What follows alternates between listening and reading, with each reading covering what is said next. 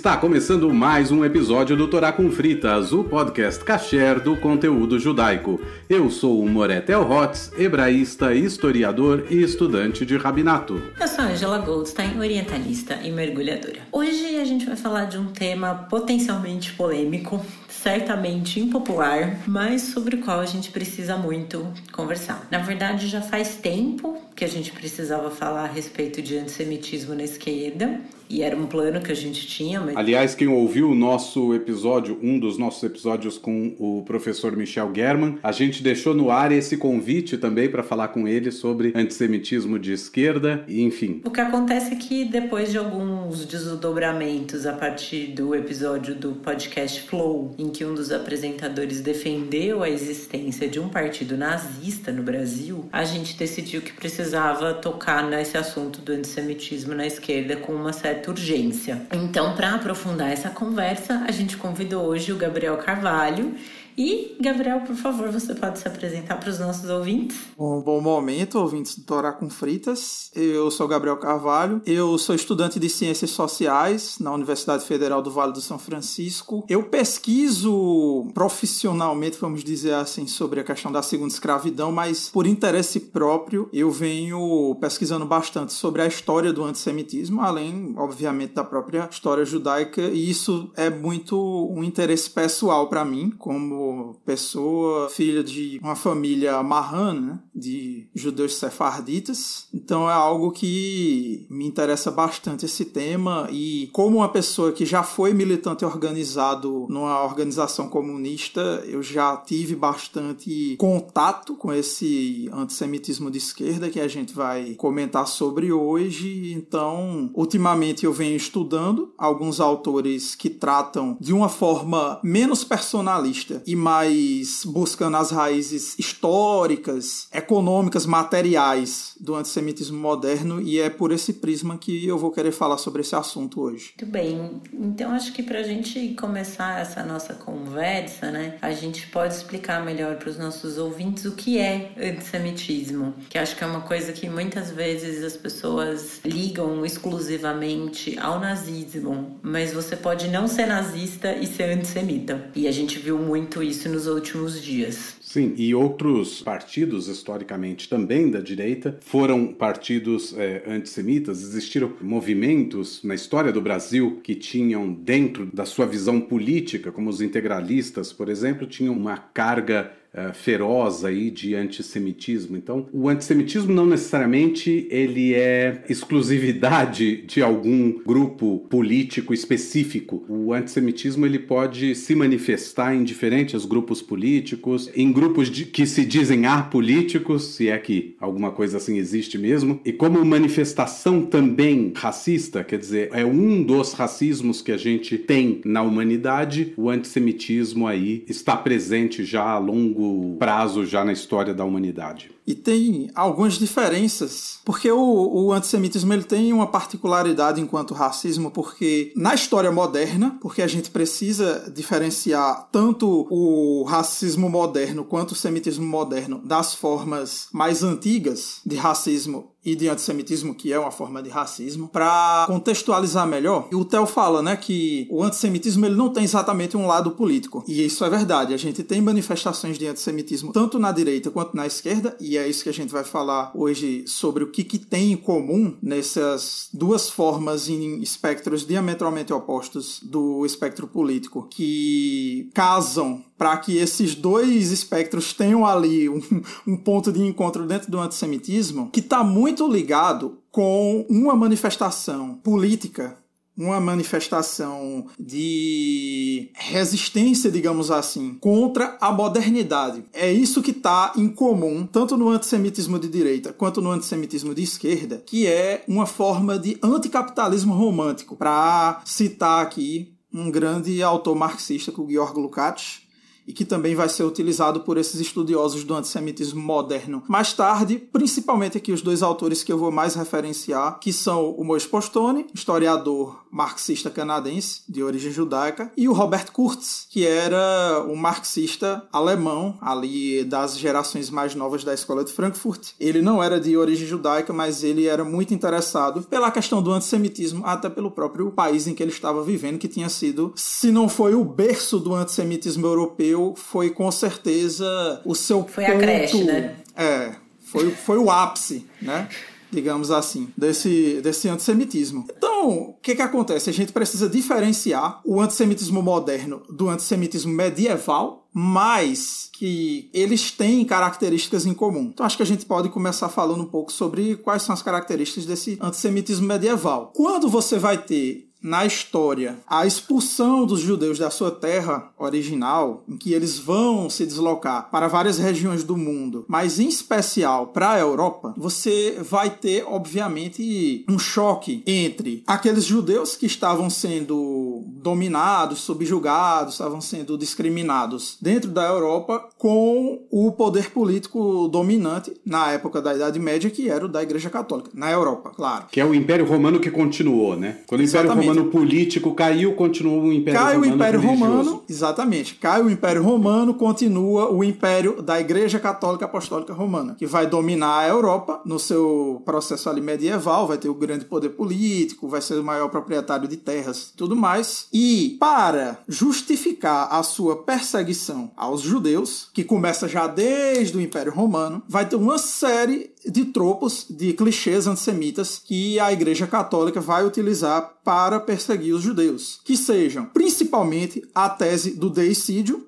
que seria a tese de que, olha, os judeus mataram Deus, mataram Jesus. Uma coisa interessante, bem off-topic aqui, mas que eu gosto sempre de mencionar, as pessoas não se ligam nisso, mas aquele filme A Paixão de Cristo do Mel Gibson, ele é um filme extremamente antissemita, extremamente antissemita. Ele é um filme que ele tem diversas caricaturas é, medievais dos judeus transplantadas para dentro da estética do filme e, obviamente, eles pregam essa coisa de que não foi o Império Romano que matou Jesus, foram os judeus que é uma coisa que historicamente não faz nem sentido, porque quem tem um mínimo de conhecimento histórico sabe que a crucificação era um modo de execução romano, não era um modo de execução judaico. Então a besteira já começa aí. Mas eles levam essa tese do deicídio. Mas para além dessa tese do deicídio, você vai ter outras teses antissemitas, como aquelas teses conspiratórias de que os judeus eles sequestravam crianças cristãs para tirar o sangue delas, para servir com pão ázimo. Diziam que os judeus envenenavam envenenavam os poços. Vocês sabem por que, que eles diziam isso, de, de que os judeus envenenavam os poços? É por causa da época da peste? É por causa da época da peste. Porque os judeus, eles. Aí ganhei uma estrelinha. Diferente dos europeus, eles tinham hábitos higiênicos. Os judeus, eles lavavam as mãos, eles tomavam banho. Eles não viviam jogando merda pela janela de casa e atraindo ratos. Ou seja, eram pessoas que eles tinham o um mínimo de medidas sanitárias contra a peste. Por isso, eles não estavam morrendo de peste bubônica, enquanto os europeus estavam. E os europeus diziam o quê? Veja só, nossa população cristã está sendo dizimada pela peste e os judeus continuam vivos. Logo, o raciocínio é porque eles estão envenenando a nossa água. É por isso que nós estamos ficando doentes e eles continuam vivendo. É porque a gente lava a mão. É porque é, a gente toma banho, a gente lava a mão. O mais interessante aqui, só para contextualizar, né? Quer dizer, a gente tá falando de Idade Média, não é que as pessoas aqui que a gente tá falando que os judeus estão tomando banho todos os dias. Também não é isso. Não. É, que na Idade Média ninguém tá tomando banho todo dia, mas os judeus tomam banho pelo menos uma vez por semana no antes sábado. do Shabat. E é. lavam roupas, porque é uma obrigação dentro da tradição religiosa. E lavam roupas pelo menos uma vez por semana. E também a obrigação religiosa de lavar as mãos. E, a, e antes de comer pão, sempre se lava as mãos, ou seja, todos os dias. Então, essas são diferenças muito importantes. É o mínimo. Por isso que o Gabriel fala que é o mínimo. Tô falando isso para os ouvintes poderem imaginar, né? Quando o Gabriel fala que é o mínimo de atos, hábitos de higiene, é, é esse mínimo. É o, é o banho uma vez por semana, na verdade. Mas que já fazia toda a diferença quando a gente compara com uma população que às vezes vezes tomava banho uma vez por mês. Quando Fazer a diferença banho. da sua casa não estar cheia de ratos para transmitirem a doença para você. É, e, e, tem uma questão que é uma obrigação de você não pode rezar em um lugar sujo, né? Então a casa tem que estar limpa. E é isso que o Theo fala, né? Também acho que fala, ah, é porque os judeus tomavam banho. Aí já imagina um banheiro de azulejo com um chuveiro elétrico. Assim, é, né? não era isso. não era isso, não. né? Era... É, não estava não tava numa banheira de espuma, é. tomando banho de água morna, é, não. Tudo incrível. Nada disso. E assim, e a, o, nós temos na verdade, nós não, porque eu, tô, eu sou mulher, né? Mas os homens judeus têm a obrigação de rezar três vezes por dia. Mulher não tem essa obrigação porque tem mais o que fazer. Há controvérsias, mas tudo bem. Aqui, aqui o nosso papo não é teológico hoje. Mas... Porque eu acho engraçado falar isso, que a gente, a gente tem mais com que se preocupar, né? Mas, é, mas enfim, então, e, e antes de cada uma dessas rezas é necessário lavar as mãos. Então, assim, no mínimo três vezes por dia lavavam-se as mãos. E uma vez por semana tomava-se banho. E, e, eu já tinha ouvido essa história da, de envenenar poços, é, é inacreditável. Essa do sangue para comer com pão ázimo, gente, pelo amor de Deus, né? Assim, isso é a prova que fake news pega, né? Exato. Desde e essa era uma média. das acusações que mais, mais populares que existiu durante a Idade Média e que durou mais tempo. Ela entra na Idade eh, Moderna, 1500 e pouco, 1400 e pouco. Toda a história do Golem de Praga, ela se passa em 1500 e pouco, 1600 e pouco. Existe a ideia, a fake news que o cardeal na história lança que os judeus sequestraram a menina e tal, e no final da história acham a menina menina presa na masmorra do próprio cardeal, enfim. E dei spoiler aqui. Do... A Angela disse que não tem spoiler para coisa publicada há mais de um ano, então.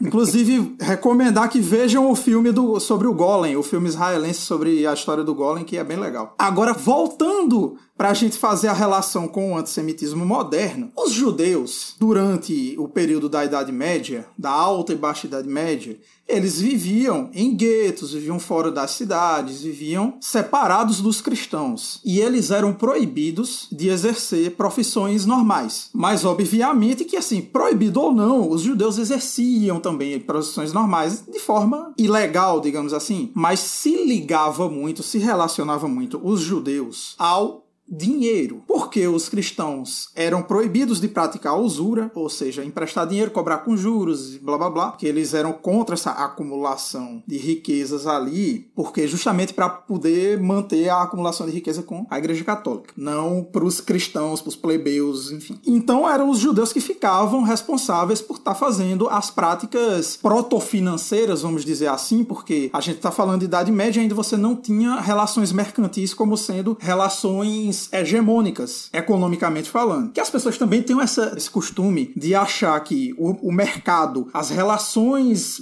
mercadológicas, econômicas, capitalistas que definem o capitalismo, como se elas sempre existissem e tudo mais, e isso não é verdade. E aí eu recomendo que o pessoal leia um outro livro muito bom de um historiador, e ele não é marxista, mas é um historiador muito bom que é o Calpolani, que o Calpolani tem o livro A Grande Transformação, que fala justamente desse processo de transição das relações relações antigas, medievais e tudo mais, para as relações capitalistas ali entre o século XVI, XVII e XVIII até a consolidação do processo de revolução industrial. Nesse interim, quem ficava responsável por fazer as transações com o dinheiro eram os judeus, que iam cobrar impostos, que iam emprestar dinheiro para os príncipes e tudo mais. Né? Então, a Igreja Católica ligava o pecado da usura aos judeus. Então, ele tinha colado na figura dos judeus a figura do dinheiro. Então, o que, que acontece? Isso aqui a gente está falando das questões medievais do antissemitismo e falando, puxando essas questões para trazer de que forma é que elas foram transplantadas para a modernidade. Então, vamos falar. O antissemitismo moderno, como eu falei antes, ele se caracteriza como sendo uma recusa da modernidade, só que essa recusa ela não é total. Por quê? Porque esse antimodernismo da era capitalista, ele é uma recusa que separa, ele cinde a natureza do capitalismo entre dois polos opostos, onde você tem características concretas do capitalismo, concretas entre aspas, que seria o caráter industrial, o trabalho vivo, né, a, produção tecnológica, o avanço científico, as conquistas materiais do capitalismo, separado do lado entre aspas, abstrato do capitalismo, que é o que está ligado ao dinheiro, à acumulação, à especulação e também ao próprio à própria natureza abstrata da dominação do capitalismo. Ou seja, era uma oposição romântica ao capitalismo que buscava separar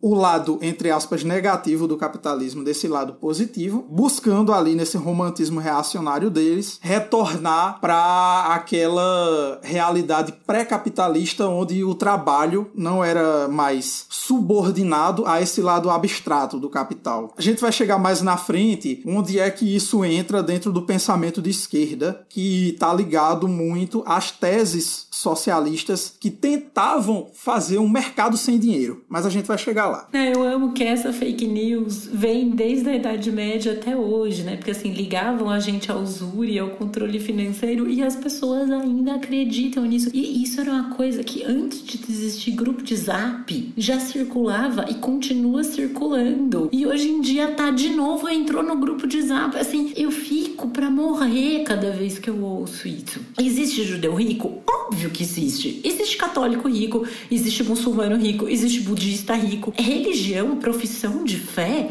não tá ligada a extrato bancário. Uhum. Até porque se fosse assim, olha, sinceramente, eu tô esperando esse meu dinheiro de Israel aí, porque a minha família é pobre. É, eu fico, eu fico olhando aqui, eu tô querendo descobrir como é que eu pago o aluguel no fim do mês e, e, e, e ainda não caiu esse dinheiro mágico aí é... Pra quem que nós vamos pedir esse apoio pro Torá com Fridas, entendeu? Porque a gente fica aqui todo final de episódio falando, gente, olha lá, contribuição, manter o podcast no ar. Eu faltei nessa aula de dominação mundial e, e pois é. e dominação Eu acho que não entregaram o memorando pra gente, Théo. é, eu acho é. que a gente perdeu essa reunião aí, a gente vai é, ter que... eu não fui.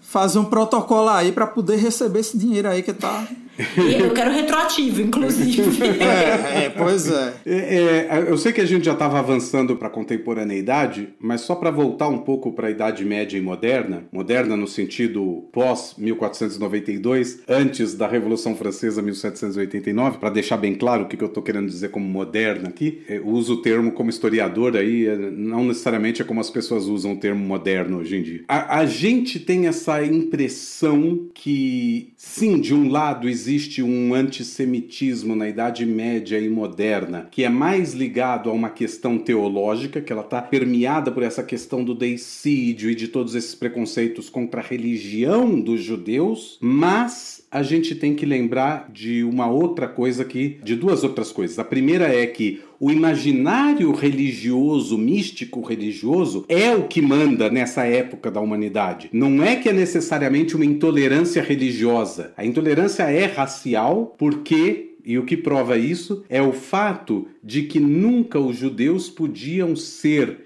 cidadãos, embora esse termo seja um pouco anacrônico para a Idade Média, mas eles não eram considerados como parte daquele país, daquela terra onde eles estavam. Os judeus sempre eram referenciados como o estrangeiro. Essas palavras aparecem. Os judeus são estrangeiros e por isso eles não podem fazer tal e qual trabalho. Os judeus são estrangeiros e por isso não podem ter terra aqui. Os judeus são estrangeiros, ou seja, essa ideia de que o judeu sempre veio de outro lugar é uma xenofobia. Se não for racismo, é no mínimo uma xenofobia. Mas ela consegue dar conta pra gente de que esse anti, essa judeofobia ou esse antissemitismo medieval, ele não é puramente, e não erremos nisso, ele não é apenas uma intolerância religiosa com o grupo judaico. Quando a Europa cristã diz, não, os judeus podem se governar pelas suas próprias leis e podem formar seus próprios tribunais, quando a Europa fala isso, é que ela está dizendo eles não pertencem ao nosso sistema judicial. Por quê? Porque eles não são cidadãos daqui. Então existe uma xenofobia clara, existe um racismo claro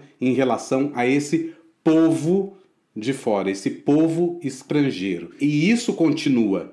Quer dizer, é, se modifica a forma, mas a, a visão do judeu como um estrangeiro e, portanto, um invasor, por assim dizer, ela vai continuar também na contemporaneidade, como o Gabriel estava falando. Retorno a palavra para o Gabriel aí, para não perder esse raciocínio só. É, porque é uma coisa, em resumo, o que você falou é que ao longo de toda a história desse imaginário ocidental, né, o judeu ele é, ele ocupa essa figura de ser esse grande outro, né, o grande outro da, do povo cristão, que era, enfim, né, a, a, religião dominante na Europa. Então, assim, para a gente fazer mais ou menos uma, uma transição, o que acontece é que pela herança do antissemitismo medieval, nessa transição para o capitalismo, os judeus eram associados ao dinheiro, à acumulação de riqueza, mas, sobretudo, às crises econômicas. Especialmente porque eles estão relacionados ao dinheiro, estão relacionados ao lado mais abstrato do capitalismo. E aqui eu coloco abstrato entre aspas porque a dominação do capital, ela é abstrata como um todo. O que, é que eu quero dizer com ser uma dominação abstrata como um todo? Porque antes da mediação da mercadoria nas relações de produção, os seres humanos, claro, existia um processo de alienação porque em qualquer sociedade de classes, mesmo antes da sociedade de classe capitalista, você tem um processo processo de alienação na produção, mas como a gente falava, essas sociedades pré-capitalistas elas eram não eram tão centralizadas nas relações econômicas, eram muito centralizadas em relações místicas, religiosas, culturais, políticas, etc, antes de serem mais mediadas pela mercadoria no capitalismo, né? Você tem nessa, nesse processo de transição, uma transformação nas relações de produção, onde você não tem mais uma ligação direta entre o trabalho, o trabalhador e os frutos do seu, os frutos do seu trabalho. Se ali no final da Idade Média você tinha pessoas que trabalhavam como artesãos, em oficinas e tudo mais, no processo de acumulação primitiva de capital, toda aquela população camponesa, todos aqueles artesãos, eles vão ser expropriados das suas propriedades ali nos processos dos cercamentos e tudo mais, para poder poderem ser arrastados para serem obrigados a se submeterem ao trabalho assalariado. Então, onde é que entra essa questão do trabalho abstrato? Porque dentro do processo produtivo capitalista, você não tem mais uma ligação, entre aspas, concreta entre o que é produzido no trabalho com o seu valor de uso, vamos dizer assim. Né? Tudo vai ser agora produzido como valor de troca. No capitalismo, todas as mercadorias elas só são um equivalente uma da outra para poder definir definir o preço de cada mercadoria e a única forma de você conseguir fazer esse equivalente geral é tendo uma super mercadoria, digamos assim, que pode ser um equivalente de todas, que é o dinheiro. Que aí, no, no início do capitalismo, vai estar muito ligado ao ouro e tudo mais, porque o ouro ele tem uma taxa de decaimento, ele não é uma coisa que se estraga tão facilmente, então ele poderia ser o material por excelência para representar o dinheiro, mas hoje a gente sabe que não é mais assim, né? Hoje a gente tem, enfim, cartões de crédito, blá blá blá formas ainda mais abstratas aí de representação do valor do que antes, que era tudo no valor do ouro. E aí o que que acontece? Ele é um caráter abstrato porque a única forma de você equalizar o valor das mercadorias é se o trabalho que está por trás da produção de valor, que está por trás da produção de riqueza, ele for igualado de uma forma que o trabalho de um trabalhador é igual ao trabalho de outro dentro daquele processo produtivo mecanizado, onde uma hora de trabalho do Theo vale uma hora de trabalho da Ângela, né? E você não tem mais o valor do que você produz calculado pelo que a Ângela individualmente faz, pelo que o Theo individualmente faz, mas pela quantidade de trabalho socialmente necessário para produzir essa mercadoria. Quanto tempo vocês estão levando para produzir essa mercadoria e dentro do processo industrial vai se disciplinar o trabalho ao ponto em que vocês tenham mais ou menos o mesmo ritmo de trabalho para estar tá produzindo a mesma quantidade, na mesma quantidade de horas. É um processo que, para abstrair o valor, para tornar ele um equivalente geral, você tem que tornar aquele trabalho também e os trabalhadores como peças abstratas ali. Então o que, é que acontece? Isso aí produz todo um caráter irracional, todo um caráter fantasmagórico dentro do, do processo de produção econômico, que é o que caracteriza as relações de trabalho no capitalismo. E isso, obviamente, vai ter efeitos psicológicos, culturais e tudo mais, porque ninguém passa de um modo de vida em que você trabalhava até o pôr do sol e você tinha horas para descansar e você tinha suas práticas místicas, suas práticas religiosas, culturais e piriri pororó, para um modo de vida urbano onde você está trabalhando 12, 16 horas por dia dentro de uma fábrica, dentro de uma, uma oficina e tudo mais, naquele ritmo intenso do, do, do trabalho capitalista, que tem que ter uma grande transformação nas relações sociais também, né? E aí passa por uma, um monte de de questões. Isso, inclusive, até para puxar a sardinha para a minha pesquisa, né? Uma coisa que a gente pega muito nessa questão da segunda escravidão é que você, a gente chama de segunda escravidão porque se antes você tinha a escravidão no Brasil e nas colônias para poder acumular riqueza para a coroa portuguesa, para a coroa espanhola, piriri, pororó, a partir do momento em que se consolida o capitalismo e o trabalho escravizado ele é incorporado na divisão social do trabalho capitalista, o que é produzido no trabalho escravizado é incorporado incorporado nas relações capitalistas. Ou seja, agora você não está mais simplesmente extraindo ouro para a coroa portuguesa. Você está produzindo café, açúcar, algodão para fazer o café que vai dar energia para o proletariado europeu, o açúcar que também é para dar caloria para a pessoa poder aguentar o ritmo de trabalho ali na, nas oficinas europeias e o algodão, obviamente, para poder vestir esses trabalhadores e piriri Tem aí toda, todo esse processo de transformação muito rápida, muito radical no contexto do capitalismo europeu. E acontece uma coisa: concomitantemente ao processo de consolidação do capitalismo, ao processo de revoluções burguesas, Revolução Francesa, a Revolução Americana, um pouco anterior, mas um pouco menos também a Revolução Gloriosa na Inglaterra e tudo mais. Nesse processo, na Europa Ocidental, ao mesmo tempo em que está acontecendo a consolidação do capitalismo, está acontecendo também um processo de mais ou menos integração dos judeus, em que os judeus começam a ganhar direitos políticos e tudo mais, né? Ao mesmo tempo em que você está tendo aquelas pessoas sendo empurradas para as relações capitalistas, sendo empurradas para aquelas para aquele ambiente constante de, de crise e tudo mais, os judeus estão sendo integrados na sociedade, estão ganhando direitos de serem cidadãos, estão se tornando pessoas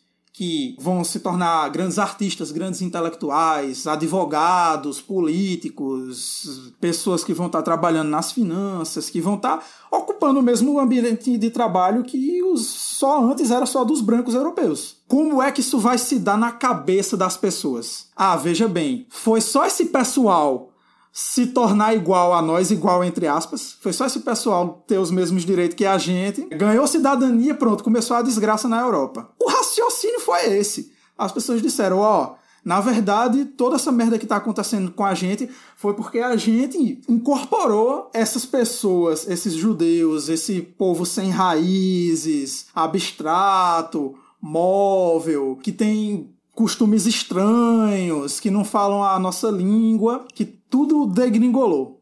A gente sabe que isso não é verdade, que isso é resultado do, do, processo, dos processos das próprias crises que são naturais do capitalismo. O fato dos judeus terem ganhado direitos nacionais, políticos, etc., foi um acidente de percurso. E, bom, essa relação que era feita, que você vai ter ali no antissemitismo moderno, um processo de hipostasia. que é a hipostasia? Você dá um caráter quase sobrenatural, anistórico, desmaterializado de um fenômeno. Né? Ele vai hipostasiar, como a gente estava falando sobre essa separação que o antissemitismo moderno faz entre o que é concreto e o que é abstrato na produção. Ele vai tratar tudo aquilo que eles dizem que é concreto na produção como sendo algo natural. Vai naturalizar o, o lado mais material do capitalismo, vamos dizer assim. Vai naturalizar as relações de produção industrial e para lá, para lá, e vai pegar tudo aquilo que é estranho, que é abstrato, e vai. que, que é estranhado, né? Pelo, pelos trabalhadores e vai associar aos judeus. Vai tra tratar o quê? O que é natural é branco, europeu, cristão. O que é antinatural, o dinheiro, a especulação, a acumulação irracional de capital, é judeu. Porque o judeu é esse ser abstrato, intangível, universal, móvel. Todas essas palavras que, que o antissemitismo evoca para falar dos judeus e a gente conhece muito bem. E aí, nessa questão de naturalização, acaba se articulando muitas daquelas palavras-chave que a gente vai ver serem associadas ali no discurso do nacionalsocialismo, né? Porque essa, essa naturalização ela logo vai ser ligada à questão do sangue, o solo, tudo mais, porque ao mesmo tempo que está acontecendo esses processos, também está acontecendo o surgimento daquelas teorias ra é, de racismo científico, aquelas teorias biologizantes sobre as diferenças étnicas e tudo mais, e aí, E ao mesmo tempo, os nacionalismos europeus que começam Sim. a acontecer. Então, é toda uma crise ampla e geral e vários contextos diferentes de coisas que não necessariamente estão ligadas entre si, mas que são percebidas por quem está vivendo esse momento histórico histórico estão vendo isso como tudo é tudo um horror. É como tá no Brasil hoje. É, e olhar a pandemia, e olhar Petrópolis, e olhar. E aqui não é falta de respeito, não.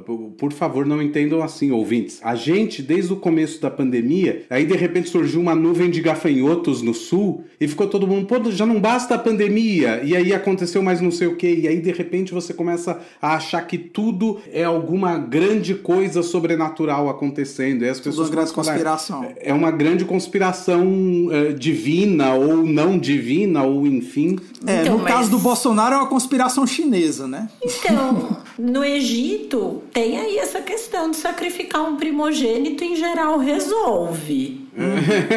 Fica a dica. Fica a dica. Não sou eu que tô falando. Não sou eu que tô falando. É bíblico. Isso não é a minha opinião. Atenção, Abin. Não estamos citando nomes. Mas voltando, voltando, quer dizer, eu imagino essa pessoa ali no final do século XVIII, começo do século XIX, vendo tudo isso acontecendo e todas essas mudanças acontecendo e no pano de fundo esse judeu que antes estava meio que escondido porque ele estava forçado a viver no gueto, de repente esse ser está presente, esse, esse ser judeu está na sociedade, ele está trabalhando do meu lado, mas ele também é o prefeito da cidade de Paris, por exemplo. Ele. Ele e, e, e, e, essas coisas são, são, são complicadas, e de repente você começa a ver o judeu presente. Mesmo que você não soubesse, antes podia ser que ele tivesse presente, mas você assumia que ele estava escondido no gueto. E agora que ele está presente e você sabe que ele está presente, você se torna consciente disso e começa a juntar uma coisa com a outra e achar que existe aí uma grande culpa judaica, eh, já que eles mataram Jesus certo? Então é esse é o, aquele pensamento de longa duração daquele antissemitismo medieval.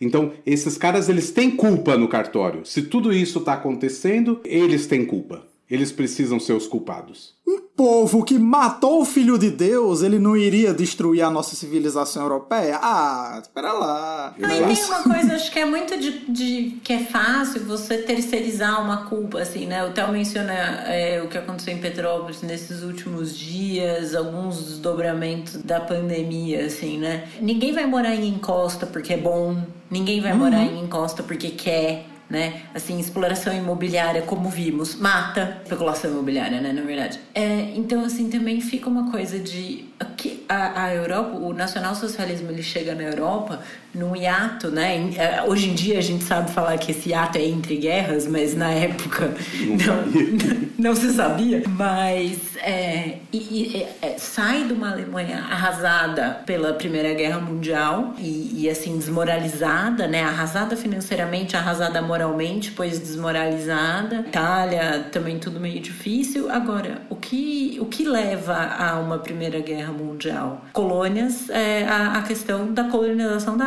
África. Ou seja, os caras vão lá, fodem com todo mundo, colhem os frutos do que plantaram, mas a culpa é do judeu. Uhum, tem isso, Perderam né? Perderam tudo e, e, assim você fala, é o quê? É. Né? Não, tem isso. Eu, eu vou chegar lá Eles na frente. Eles são brancos que se entendam. É, é. Vou, vou chegar lá na frente, mas tem muito essa questão de tipo do antissemitismo moderno ele ser uma forma de limpar a história da Europa, justamente espiando a culpa dos europeus, usando como bode expiatório os judeus. Mas vamos, vamos chegar lá. Então, assim, se vocês, não sei se vocês estão percebendo, mas as mesmas características do valor que surge com a consolidação das relações capitalistas, elas passam a ser atribuídas, coladas nos judeus pelos antissemitas. O pensamento antissemita do nazismo, ele só pode ser tomado como sendo anticapitalista, e era uma ideologia anticapitalista, anticapitalista romântica, né? já que a gente está falando aqui do, do anticapitalismo romântico como central no antissemitismo moderno, porque o, a ideologia nazista ela cria também essa cisão entre o caráter abstrato e o caráter concreto do capital, e ele ainda faz o processo de biologização dessa cisão, porque ele vai colocar o elemento da raça nessa cisão. Então ele vai dizer o que? O que representa o trabalho concreto concreto é a raça ariana e a raça que representa o capitalismo, o valor abstrato, é o judeu.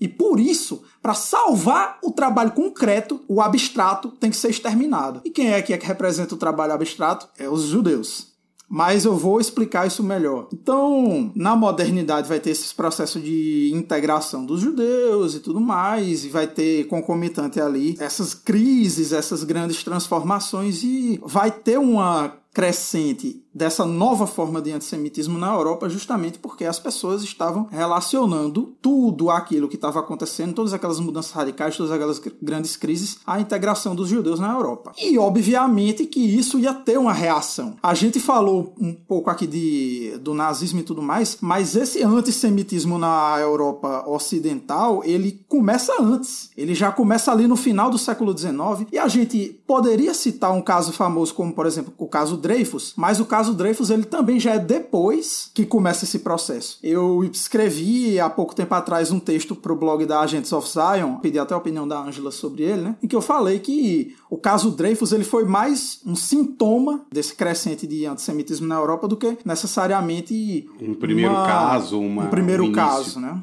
É, ele já é um, um, sintoma de uma doença que já estava se espalhando pela Europa, né? Porque você vai ter uma reação a essa integração dos judeus com discursos nacionalistas reacionários, com discursos racistas, né? Você vai ter ali, como eu citei no meu texto, o espanto, né, do Theodor Herzl, o pai do sionismo moderno, né, com o antissemitismo crescente na Europa, justamente a partir da eleição de candidatos extremamente antissemitas ali na Áustria, que era onde ele vivia vivia. Ou seja, esse caso e mesmo o antissemitismo nazifascista, eles não são uma novidade é, na Europa. Já era uma coisa que vinha de décadas antes. Bom, como a gente vinha dizendo, que essas relações as raízes dessas relações ali entre os judeus e o capital especulativo se encontram na Idade Média cristã, em que os judeus foram atribuídos a esse papel de serem agentes da usura, uma vez que a usura era um pecado para os cristãos. Antes disso, como a gente pode ver, para diferenciar aqui o antissemitismo medieval do antissemitismo moderno,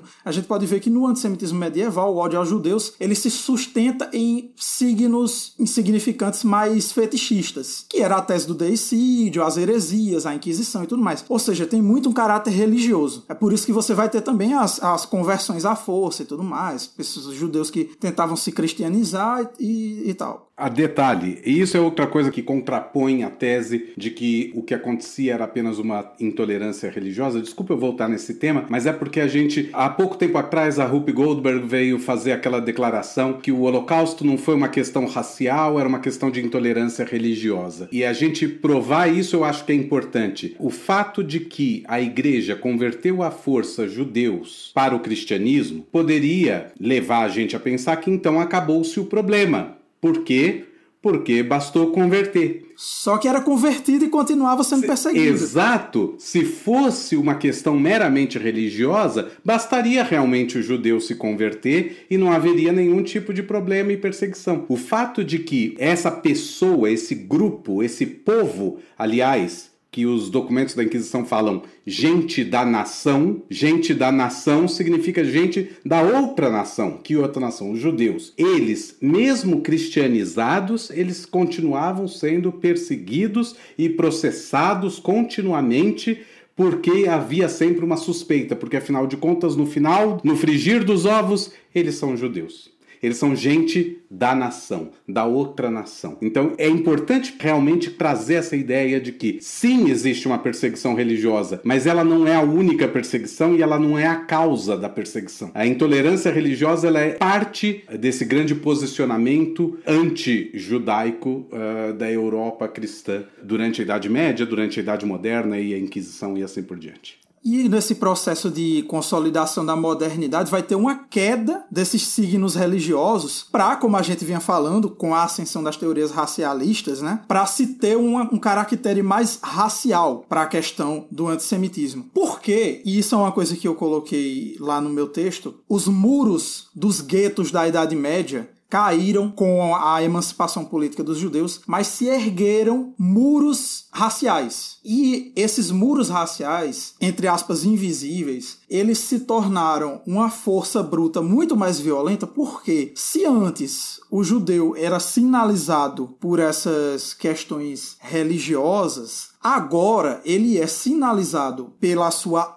raça, entre aspas, porque a gente sabe que raça não existe. Né? Ela é uma construção social do racista. Se você é um judeu porque você é de uma raça judia, um sangue judeu, não importa o que você faça, você não pode ser integrado porque você não tem como fugir de ser judeu, você não vai deixar de ter um sangue judeu, você não vai deixar de ser de uma raça judaica. E isso é um elemento também muito importante do antissemitismo moderno. É esse deslocamento da centralidade dos signos religiosos para os signos étnico-raciais que vai justamente ser um fator que é mais impeditivo ainda para a integração dos judeus dentro dessa Europa racista, né? É claro que você tinha toda essa questão de se relacionar os judeus ao, ao capitalismo, que tem isso também, né? A, a culpa do capitalismo também é, é dos judeus, porque eles que eram os acumuladores de dinheiro, pipipipopopó. Mas isso é uma falsidade também, porque a maioria da comunidade judaica não trabalhava com isso. Por motivos óbvios. Por motivos óbvios, Theo. Porque simplesmente não tem como a maioria de uma comunidade ser toda rica. Exato. E tem um, uma outra questão que muitas vezes passa desapercebido, mas que era comum nas cortes da Europa, já que existia a proibição da usura e da administração financeira, existia toda essa ideia de que lidar com dinheiro é algo que te afasta do espiritual, era comum que todo nobre tinha o seu judeu da corte. O que, que era o judeu da corte? Era o cara que ele contratava, era o contador dele. É o cara que ele contratava para tomar conta do meu dinheiro. E obviamente esse judeu era contratado, então ele recebia um salário, então ele ganhava comissão é, diante daquela boa administração que ele fazia do dinheiro. Então ele tinha um interesse em administrar bem aqueles bens daquele nobre, porque daquilo dependia também a pardaçá dele. Ele precisava ganhar o dinheiro dele. E isso vai levar essa mentalidade de longa duração de que sempre tem o judeu nas altas esferas do poder com dinheiro. É um judeu. Exato, mas era um, era dois judeus. Exato, não era, não era muito mais que isso. pois é. Mas aí era relacionado a toda a comunidade, né? Exato. Que, aliás, é o que tem a ver aí com, a, com as declarações, eu não quero pular, mas as declarações do Rui Costa Pimento do PCO na última semana foram exatamente isso. De repente, estava todo o povo judeu dentro de um mesmo saco de todo mundo capitalista querendo dominar o, o planeta e comandando o dinheiro do mundo. E, o lobby gente, sionista! E, isso, e, e evocando imagens ali dos protocolos dos sábios de Sião, e você fala fala: Meu Deus, que século nós estamos, cacete! A gente tá aqui, eu quase nunca falo palavrão, acho que é a primeira vez que eu falei um cacete aqui. É, o estudante rabinato, o pessoal fica, não espera fica isso. É, é, pode deixar, Lu, não precisa tirar, não. É, é, sabe, que você está no século XXI e continua repetindo as mesmas falácias do século XIX e do século XVII e do século XV, do século XIII, do século XI. Meu Deus do céu! Pois é, essa é a mentalidade de longa duração. Fake news de muito sucesso. Eu vou retomar isso. Mas é que isso entra naquilo que eu falei pro Theo na semana passada em off, né? E que te falei hoje agora antes da gente começar a gravar, que é assim um judaísmo Dan Brown, né? De que existe uma conspiração judaica, sabe? Depois do Código da Vinci, depois do Anjos e Demônios, não sei que outro livro que ele escreveu, mas assim vai ter o novo best-seller que vai ser a conspiração judaica para a dominação do Ocidente. É, gente, a gente só quer comer matzá em paz, sabe? É uma coisa, fica uma, sabe? No meu caso, eu quero mais donut do que matzá. Me mas... deixa comer o gefilte Sufganiote. É, me deixa comer o sufganiote em paz, assim. Mas que é isso, é uma E eu Inclusive, eu tô gente... devendo pra Ângela. Ah, por favor. A gente. Dinheiro que quando eu empresto não necessariamente eu cobro. Agora, se me devem comida. A coisa muda de figura. Comida Quem me é conhece coisa... sabe. Eu empresto dinheiro e esqueço, mas comida não. Com certeza. É, mas assim, não, mas o que eu ia falar era isso, assim, nessa esteira eu acho que a gente pode até pegar talvez um atalho para chegar no, no Rui Costa Pimenta e em outras declarações antissemitas que a gente ouviu, né? Porque assim, é, sabe aquele meme do Twitter que aparecem assim duas coisas opostas apertando a mão num assunto em comum? É muito isso, assim, é direita, esquerda apertando as mãos quando o caso é antissemitismo. Porque eu, eu vi todas as esferas, né? Quando apareceu o caso do, do Monarque falando que ele é a favor da criação de um partido nazista, e aí as pessoas caíram matando em cima, né? Do tipo, não, não pode falar isso, como que a pessoa acha. Aliás, judeus eu... e não judeus, Derek Hagav. É, né? é, é, realmente. É, pessoas, né? Seres humanos, instituídos de sua humanidade, né? Falaram, não pode falar isso. Eu vi pessoas, aí eu diria que talvez destituídas de um raciocínio muito básico, falando que isso só aconteceu o moço só saiu do podcast, o moço só perdeu o que perdeu, é, só levaram a sério o que ele falou porque ele mexeu com os poderosos. então, assim, e aí entra nisso, né, né? Direita e esquerda dando a mão ali quando o caso é antissemitismo, porque foi um discurso em uníssono. Uhum. Eu ouvi isso de muita gente, né? Não, teve artista falando Teve artista falando, bora enriquecer, né? Artista, não queria dizer Conhecido. Assim, artista é. conhecido. É, é... Falando, ah, vamos ficar rico também, porque quando mexer com a gente, quando aí mexer gente, com o nosso é, vão grupo, levar a gente a sério. Exato. É. Vão levar e aí a gente botaram a sério. também aí, no mesmo saco toda a comunidade judaica, é toda É. ela muito rica, toda ela é Não, mas assim, mais desse- do que rica, poderosa, assim, Uhum. né? Você tá mexendo com gente que tem poder. Não é só uma questão de, ah, não, os judeus são muito ricos. Não, e o Monark continua usando isso. Ele tem, ele tem tweetado isso agora. Sim. Esses dias ele tweetou, falou de gente poderosa que controla o YouTube, que não está querendo deixar ele criar um, um, um novo canal. Um canal. E não sei- Aliás, eu amo, porque ressuscitaram uma conversa dele muito maravilhosa. Que ele fala assim: Eu sou um capitalista. Aí o cara fala: Você detém os meios de produção? E ele fala assim: Eu produzo vídeos pro YouTube. Então, Essa foi de fuder, viu? Eu achei muito legal. Eu achei muito bom. É, é- é uma pessoa que possivelmente não tem um espelho em casa, né? Não, Mas. nenhum. Assim, ele é muito rico. De certa maneira, ele é detentor do meio de produção, porque os ca- o cara, ele é um cara Ele muito tem um rico, tem estúdio. funcionários, Ele tem um estúdio, lá, né? mas é nem se coisa. compara com o YouTube, né? Exatamente. Só, sabe o que, que é, exatamente. Angela? É porque essa galera é o seguinte: eles são muito ricos, os caras do Flow. Eles teriam condições de ter um, um site onde eles poderiam independentemente lançar os vídeos deles lá. Uhum. Só que eles querem, eles querem a conveniência de estar numa plataforma que já tem bilhões de usuários. Claro. Né? E quem não quer? Porque é muito Né? fácil, porque ele não tem que investir nada para ter um grande alcance, né? Então é muito mais fácil. Exatamente. É muito É, mais fácil quem- pro YouTube. Quem não quer essa conveniência, né? Mas assim, e aí eu vi de diversos setores esse tipo de conversa, né? E aí eu vejo, e muito me assusta, quando eu vejo a esquerda que se diz. Porque a direita se diz retrógrada, se diz conservadora, bate no peito com orgulho, eu sou conservador.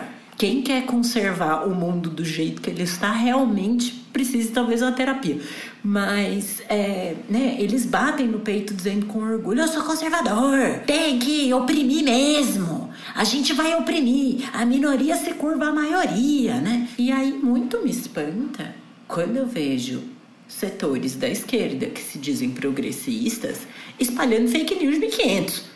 Podiam talvez Não, e- e, atualizar. e buscando, e buscando A fake news. oposição, essa oposição entre lutas. São lutas que são do mesmo lado, meu Deus do céu. Exato. A luta está do mesmo lado. A luta contra o racismo. Eu sempre tenho aquela imagem do, do rabino Abraham Heschel caminhando do lado do Martin Luther King. Ali não era o caso dele, no sentido específico. Ele não é parte da comunidade que estava ali em Selma sendo é, atacada, é, é, né? Exatamente. Mas ele vai andar lá do lado. Ele vai marchar junto com essas pessoas. Por quê? Porque ele entende que essa luta é uma luta comum. A quem é oprimido. A quem é oprimido. Sim. Historicamente, nos Estados Unidos, tem muito uma convergência política entre a comunidade judaica e a comunidade negra. O pessoal fala muito de, ah, veja só, o Biden o Partido Democrata, eles têm consistentemente votos, principalmente da comunidade judaica e da comunidade negra, mas para além disso, para além das eleições, em questão da luta pelos direitos civis, a luta antirracista e tal, tal, tal, tal, nos Estados Unidos, historicamente você tinha uma convergência política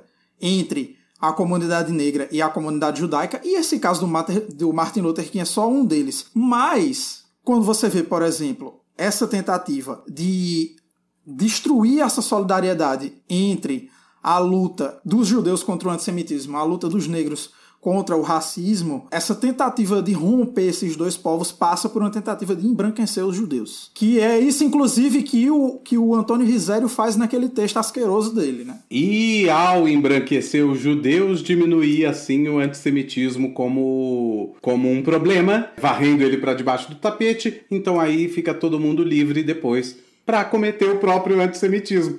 Porque ele, é. não, ele não existe, entre aspas. É, não, porque entra naquilo que a gente gravou no nosso décimo episódio com o Michel German, que é o judeu imaginário. Que a uhum. direita, ela gosta do judeu Sim. imaginário. Ela não gosta da gente. A esquerda também gosta do judeu imaginário. Só gosta do judeu imaginário. Só, só que o judeu imaginário judeu da imaginário esquerda é diferente, é diferente, do judeu imaginário é da direita. O judeu imaginário da esquerda tá morto. O judeu imaginário da esquerda foi morto no Holocausto. Sim. Tá vivo em E é por isso que eles têm solidariedade. É porque esse judeu não está vivo. É aquela coisa, Angela, que uma coisa muito certa que o Michel fala, que ele diz: a esquerda precisa aprender. Isso é uma coisa que o Michel German fala que eu acho extremamente certo. E é uma coisa que eu, eu assino embaixo: que a esquerda precisa aprender a conversar com os judeus vivos. Parar de conversar só com os judeus mortos. Né? Exatamente. O Rui Costa Pimenta, na hora que ele começa a falar, ele fala justamente assim: eu tô falando dos grandes poderosos que constroem. Não é o cara do campo de concentração. Do tipo, o cara do campo de concentração, aquele, ele, ele não comandava o mundo. Porque se comandasse não ia ter, né? Não, tava não teria parado no né, campo né? de concentração. Mas, é. quer dizer, to, então todo mundo que sobrou que não foi para o campo de concentração ou sobreviveu, esse sim é o é o todo poderoso capitalista que comanda tudo, que é como aquele povo do, das, das caricaturas antissemitas, o povo o povo abraçando o mundo assim com, com seus tentáculos, com uma cartola na cabeça, porque ele é granfino, né? É Inclusive, é era bom. Eu vou, eu vou continuar falando porque eu queria chegar nessas manifestações antissemitas de esquerda, porque você falou dessa questão da, cara, da caricatura do povo, e tem uma questão interessante é que, esteticamente falando, tem umas coisas muito semelhantes entre o antissemitismo de direita e de esquerda, mas eu já chego lá. E aí, gente, tudo bom? Gostando da discussão sobre o antissemitismo? A gente sabia que esse podcast ia ficar um pouco mais longo do que originalmente, né? Em geral, os nossos episódios têm uma hora, algumas vezes acabam extrapolando para uma hora e meia. Esse passou um pouco do limite normal, mas é que era importante a gente definir o que é antissemitismo para poder explicar que ele está presente em diversas correntes políticas. Então a gente vai deixar esse intervalinho para vocês aí fazerem uma pausa, pegarem uma água, tomar um cafezinho, deixar para querer se quiser continuar escutando no dia seguinte ou mais para frente. A gente fez essa pausa para dar um respiro aí. Até mais, gente.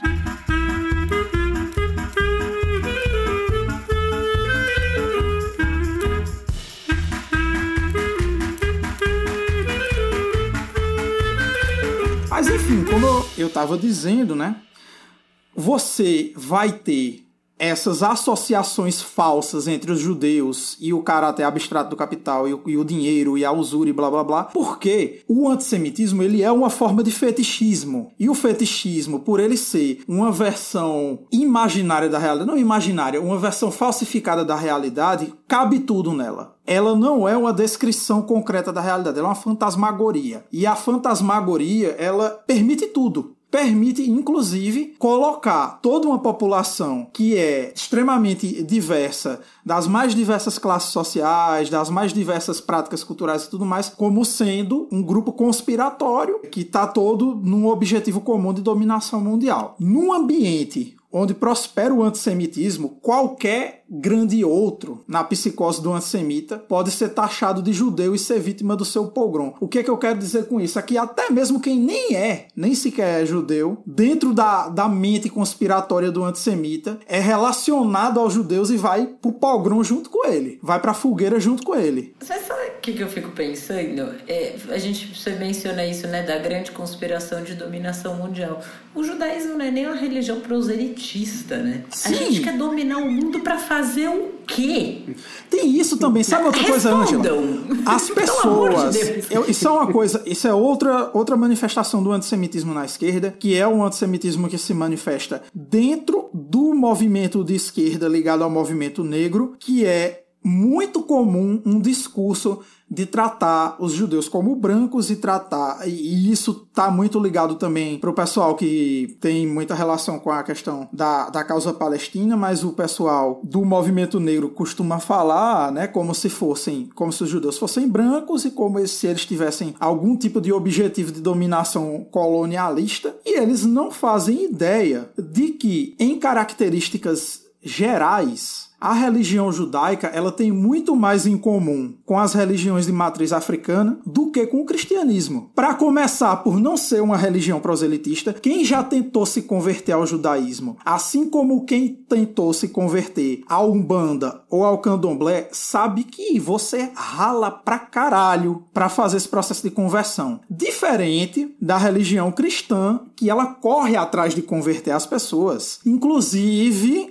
de forma violenta, de forma virulenta, ou seja, são coisas diametralmente opostas, mas dentro da cabeça de quem enxerga uma cultura judaico-cristã, essa falsidade do judaico-cristão, que é uma visão racista, que é uma visão supremacista racial, pós-nazismo, que tenta se apropriar do judaísmo como sendo parte do seu projeto imaginário de ocidente e colocar o judaísmo como sendo como se fosse quase que um embrião do cristianismo, vamos dizer assim como se fosse um É. embrião do cristianismo, tentar puxar a gente pro lado deles. É aquela, aquela velha piada lá do cara passa a, a história todinha ali fudendo, depois quer forçar a amizade, sabe? É, passa milhares de anos perseguindo os judeus, aí agora quer dizer, não, a sociedade judaico-cristã. Não, meu amigo, não existe isso. Historicamente, vocês passaram centenas, milhares de anos perseguindo a gente, matando a gente, e agora, né, aí quer inventar esse negócio de, de civilização judaico-cristã. Não existe isso. Mas, enfim, é, você ia comentar alguma coisa, Angela? Então, eu ia falar isso assim, porque me espanta muito essa ideia do, do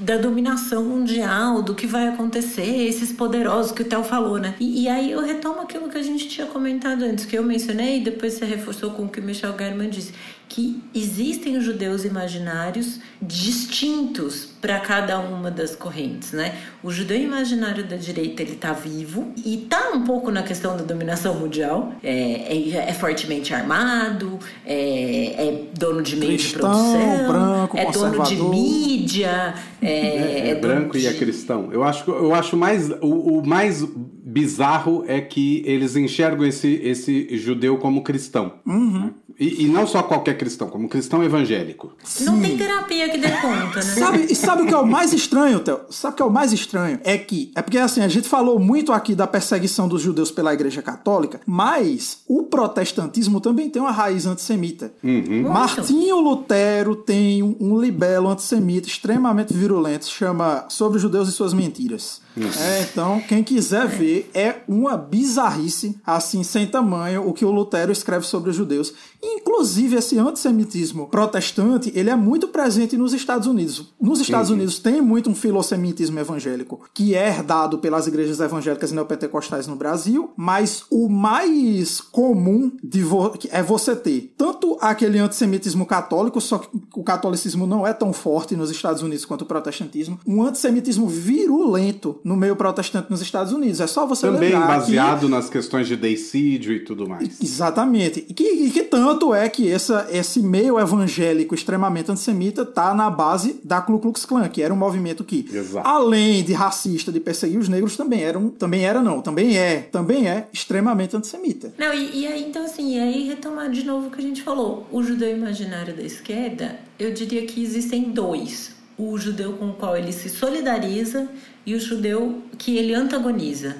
Ele se solidariza com o judeu morto e ele antagoniza o judeu vivo. Porque aí entra também, né, o, o, judeu que ele antagoniza, que é o judeu vivo, aí entra nessa coisa também de que é poderoso, é dono de meio de produção, é, tem essa coisa da dominação mundial, fica aquela coisa ah, é meio, o banqueiro, né? é o da grande é o mídia. judaísmo Dan Brown, ah, é fechado, ah, é não sei o que. George Soros.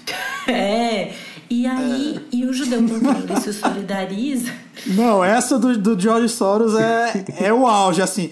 Você tem um monte de bilionários cristãos e bilionários de outras religiões ou de religião nenhuma, mas aí você tem um judeu multibilionário, aí pronto. Tudo é uma grande conspiração sionista, blá blá blá blá. O que que acontece então pra gente dar uma avançada, né? Esse processo dentro da ideologia antissemita moderna, esse processo de extermínio dos judeus, ele é uma espécie de última fronteira num esforço de destruição violenta da contradição entre o caráter concreto e o caráter abstrato da mercadoria. Né? É uma tentativa de salvar o capitalismo, tirando o lado contraditório do capitalismo que eles relacionavam aos judeus. Aí tem uma tem umas palavras que o Moshe Postoni usa que eu acho que são muito reveladoras, né? Que ele vai dizer que esse processo é um processo desumanizador dos judeus para, entre aspas, revelar sua verdadeira face e, enquanto faz, transformar os seus corpos em valor de uso, que é o capital bom, diferente do capital abstrato, que é o valor de troca, é o dinheiro, é a blá blá blá. Ou seja,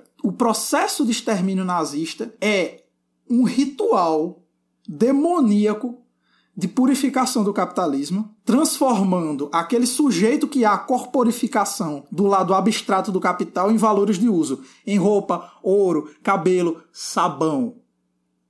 Ele termina com essa palavra, essa palavra muito simbólica, que a gente sabe o que é que eles faziam. Ou seja, diferente do racismo tradicional, o racismo antissemita atribuía uma forma de superioridade negativa dos judeus que deveria ser exterminado para salvar a raça ariana, exterminar o caráter abstrato do capital para salvar o seu caráter concreto. E aí, para a gente pegar o efeito histórico disso, o extermínio nazista ele interrompeu um processo de tensionamento que existia dentro da comunidade judaica, porque os judeus eles nunca foram integrados de verdade às sociedades que eles habitavam na diáspora. Principalmente aqui, a gente está citando muito a Europa.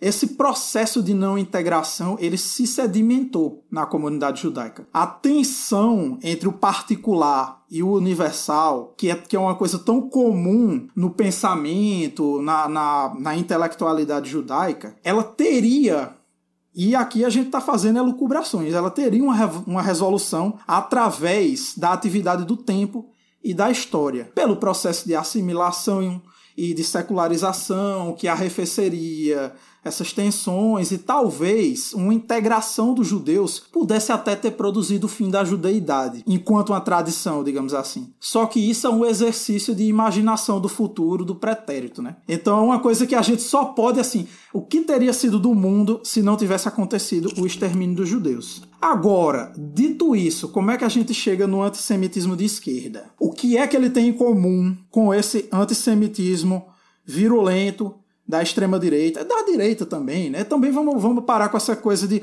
que assim, o pessoal fica muito, sabe, Ângela?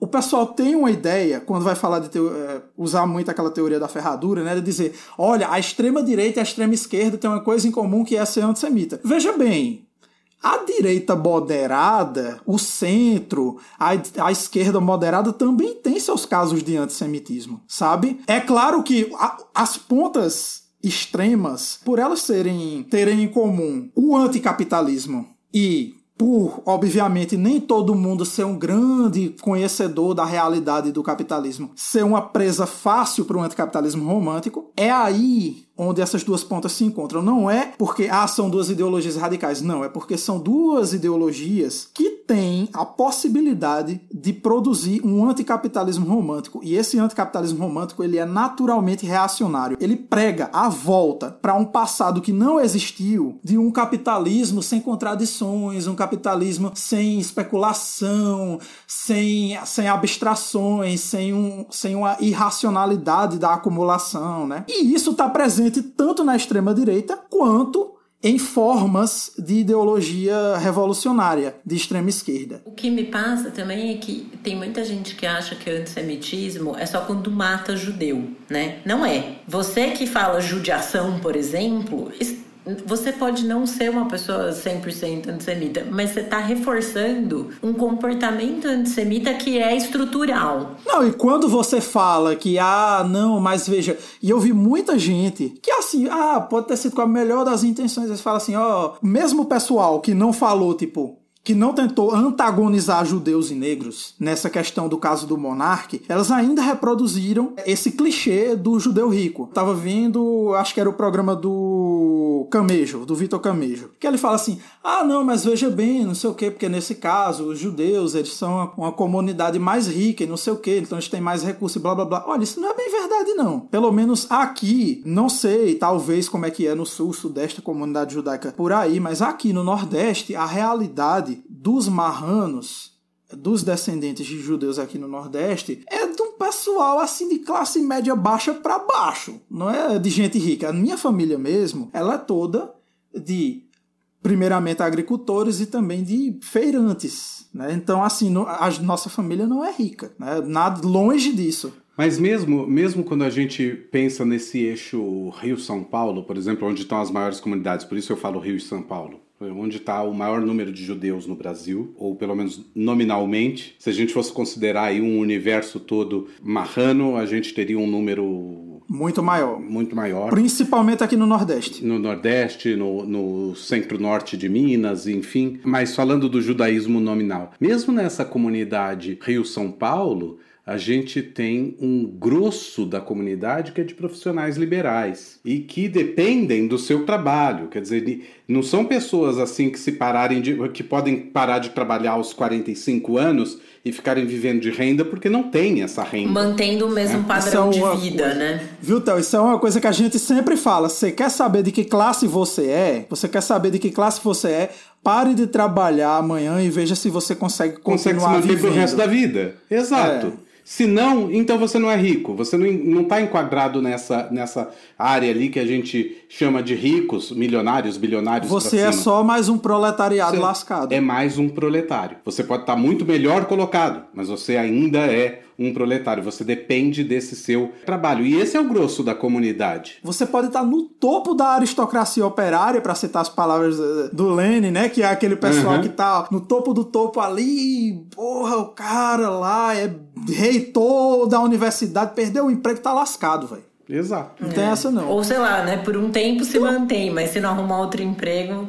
Pra falar para vocês como é que se manifestou historicamente esse antissemitismo, agora especificamente na esquerda. O antissemitismo moderno, ele é um sistema de explicação do mundo. E é um sistema racista, conspiratório, paranoico, anticapitalista romântico, como eu falei várias vezes, e antimoderno. Ele é uma reação à modernidade. Essas duas últimas características anticapitalista romântico e antimoderno tornam esse discurso antissemita muito palatável para uma esquerda ingênua ou, como gostava de chamar o grande socialista judeu Moses Hess, parafraseado pelo Lenin, um socialismo de imbecis. Desde do Proudhon, o pai do anarquismo, né, existe um anticapitalismo romântico subjacente entre setores da esquerda que enxergam na esfera da circulação, ou seja, no dinheiro, o pecado original do capitalismo e não na dominação do trabalho abstrato, que hipostasia a mercadoria preservando a exploração capitalista. O que é que acontece? São pessoas que achavam que o problema estava no dinheiro, então era só a gente remover as relações monetárias que a gente conseguiria salvar o mundo da mercadoria.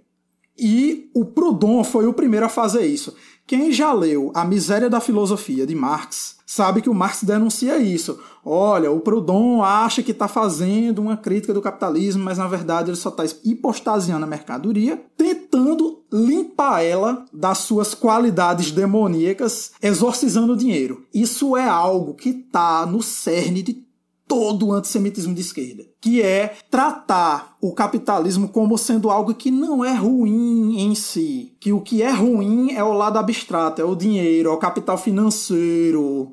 Você, olha, se você ouvir um candidato de esquerda, alô Ciro Gomes, que usa muito essa coisa de capital financeiro, capital financeiro, capital financeiro, já fique com um sinal vermelho piscando assim, porque olha, não é à Se toa. Chamar a namorada de mãe também abre o olho. Mas aí é outro tema. isso é muito. Nossa, mano, isso foi muito cringe. Mas enfim. É... Cara, foi muito, foi muito bizarro aquilo ali. Mas o que, que acontece? Não é à toa, Angela. Não é à toa que é muito comum ter eu não gosto nem de dizer que é infiltração, mas de ter uma proliferação de discursos antissemitas de esquerda nessas organizações que são especialmente focadas em fazer uma crítica do capital financeiro, enquanto faz uma apologia do capital industrial. E isso aí, velho, no discurso do, do, Ciro Gomes é todinho. Mas não é só do Ciro Gomes, não. Tem muita gente aí dita comunista que gosta de fazer essa, é, essa glorificação do proletariado e de fazer a condenação só do capitalismo monetário, só do capitalismo portador de juros e tudo mais. Então o que é que acontece? Esse pecado original do capitalismo, essa crença de que o problema está no dinheiro, é uma coisa que vai ser herdada por outros pensadores de esquerda. E aí você vai ter vários economistas, ali, o Silvio Gesell, o Helmut Kreutz, o Rudolf Steiner, o Gottfried Feder, o Dieter Sur. Quem quiser saber melhor sobre a crítica direta a esses autores, aí eu recomendo um outro artigo que eu usei de referência aqui, que é o artigo Economia Política do Antissemitismo, do Robert Kurtz. É, esse artigo é sensacional. Com certeza vocês lendo ele vai entender. Ele explica muito melhor do que eu explicarei aqui. Mas assim, ó, todos esses teóricos, eles buscavam de alguma maneira produzir uma economia de mercado que alcançasse prosperidade e estabilidade econômica para a sociedade através de uma economia de mercadoria, mas sem acumulação de capital financeiro. E aí eles tinham todas umas teses de como fazer isso. O próprio Proudhon tentou fazer isso, tentou fazer é, um banco sem dinheiro. Imagina aí a, a doideira disso, né? O Marx, inclusive... É um banco de jardim, né? É, tipo isso. É tipo a barraquinha de, de limonada do Proudhon que o, o Marx vai... Sentar. Pois é. Ó, é importante dizer aqui que nem todo crítico da esfera de circulação, nem todos esses aí que ah, foca muito nessa coisa de criticar só a parte do dinheiro, do capital financeiro, eles são necessariamente antissemitas. Mas o antissemitismo de esquerda, ele é fundamentalmente uma crítica do capitalismo que separa o lado bom do capitalismo, que seria esse capitalismo industrial, do lado ruim, que seria o capitalismo abstrato, financeiro, blá blá blá. E isso aí, meu amigo, é tá um passo de, de lhe arrastar para um, um discurso antissemita. Essa demonização de um lado, entre aspas, abstrato. Então ele está na base do antissemitismo moderno. Por outro lado, né, alguns desses críticos do capital especulativo, eles estavam intimamente ligados ao, ao antissemitismo. O Gottfried Feder, ele foi o mentor econômico do Hitler. O Rudolf Steiner, ainda que ele não fosse um nazista, ele era brutalmente antissemita.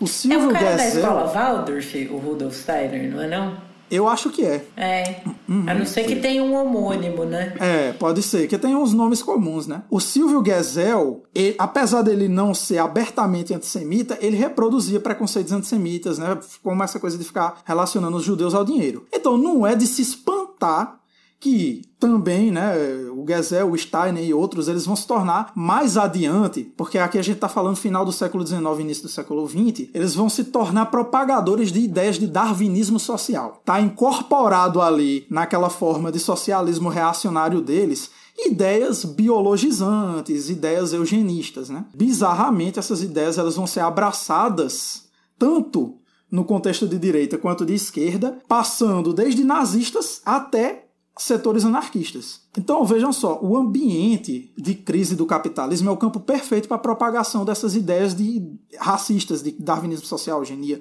superioridade racial, etc. Porque o sujeito mercadoria, essa pessoa que passa do mundo pré-moderno e arrastado à força para o mundo capitalista, ele se encontra totalmente desenraizado no ambiente social. E na tentativa dele se autoafirmar na sua impotência diante desse capital extremamente poderoso, ele abraça as mais psicóticas alucinações de superioridade. E isso, o tal do povo ariano, foi exemplar.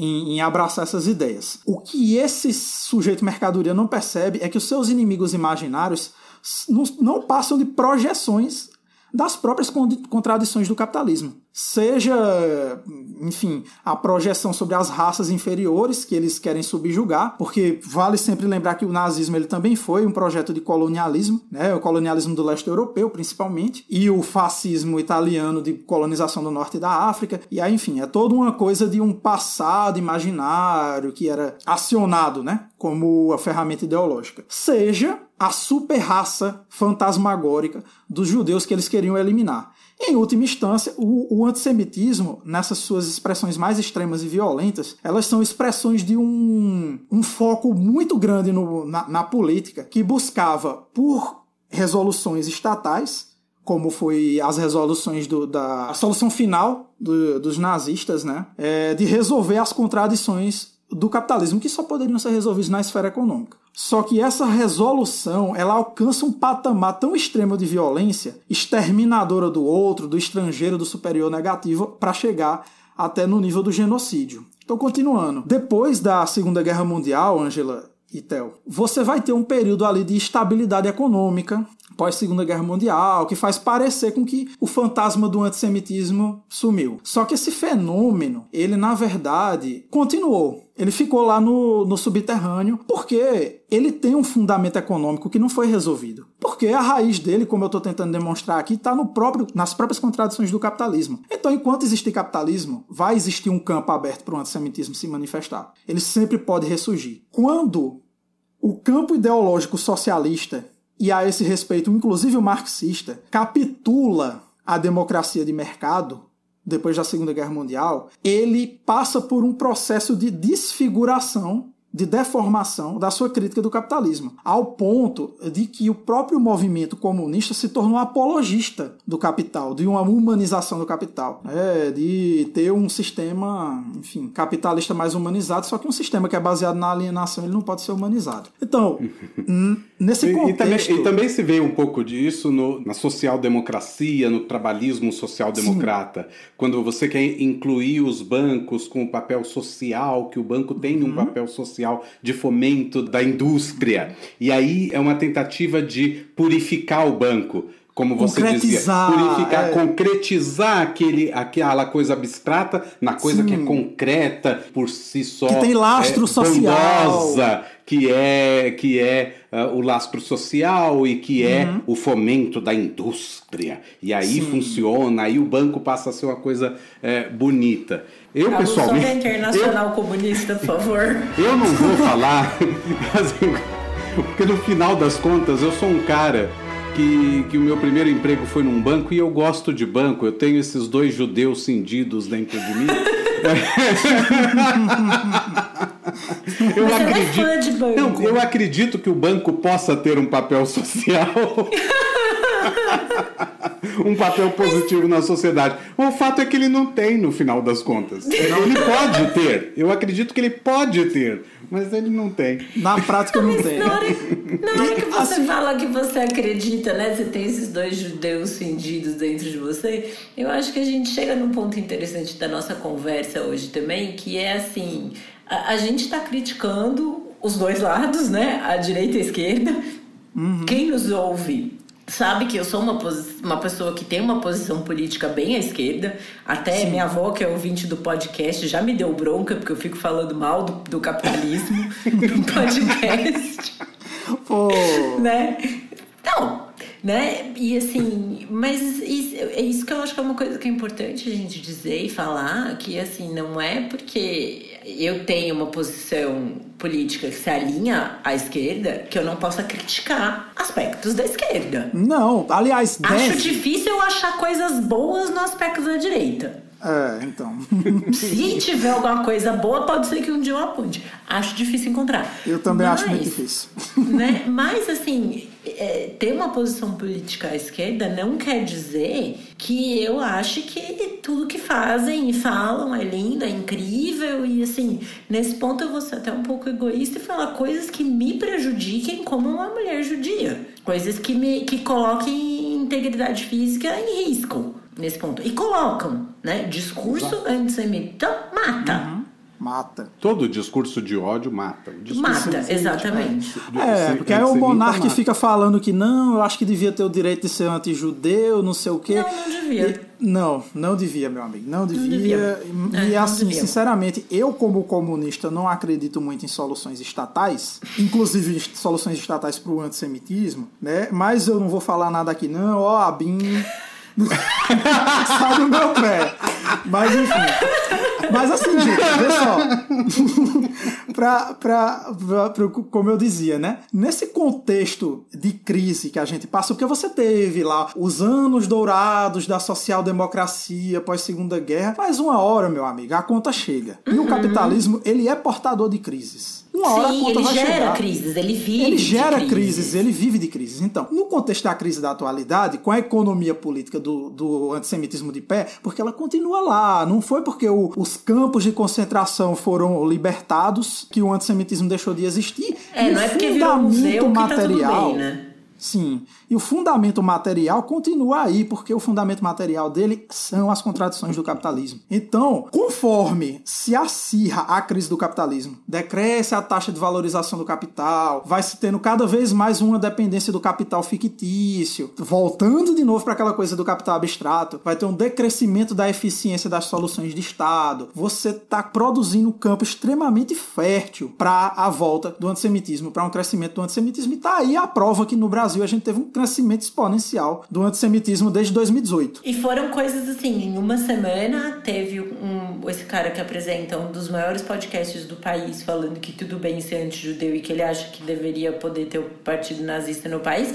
No dia seguinte tem um repórter, um comentarista, sei lá o que aquele cara era, de um jornal, de uma grande emissora que faz um, uma saudação nazista para se despedir. Uhum. Né? E rindo, viu? E rindo, exato. E rindo, tá debochando. E um deputado federal que fala que acha que sim, a Alemanha errou ao criminalizar o nazismo.